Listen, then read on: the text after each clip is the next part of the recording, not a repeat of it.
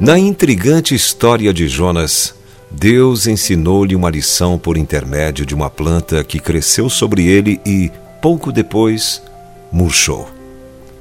Após entregar a mensagem de Deus ao povo de Nínive, Jonas ficou por algum tempo do lado de fora da cidade, esperando para ver o que aconteceria.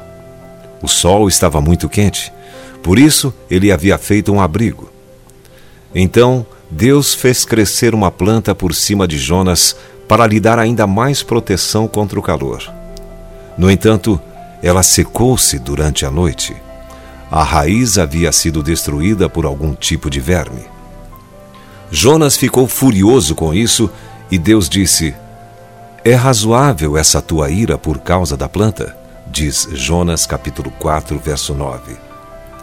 Bem, Jonas disse que estava com tanta raiva que poderia até mesmo morrer por causa disso. Então Deus disse a Jonas o que ele pensava de tudo aquilo. As últimas palavras do livro de Jonas são as palavras do Senhor.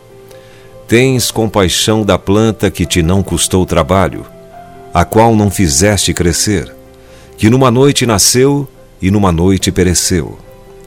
E não hei eu de ter compaixão da grande cidade de Nínive, em que há mais de cento e vinte mil pessoas que não sabem discernir entre a mão direita e a mão esquerda, e também muitos animais? Jonas capítulo 4, versos 10 e 11. Para Jonas, a planta parecia mais importante do que a vida daquelas pessoas. Aqui há uma lição para nós sobre o que é importante.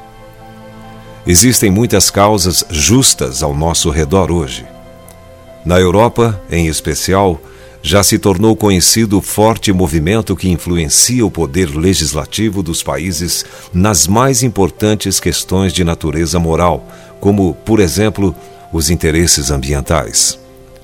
Alguns cristãos podem estar envolvidos em tais assuntos relacionados à política ou ao mercado de trabalho. Por que não? A pergunta é: a respeito do que estamos escolhendo sentir raiva? As minhas ovelhas ouvem a minha voz, eu as conheço e elas me seguem. Eu lhes dou a vida eterna, jamais perecerão, e ninguém as arrebatará da minha mão. Aquilo que meu Pai me deu é maior do que tudo, e da mão do Pai ninguém pode arrebatar.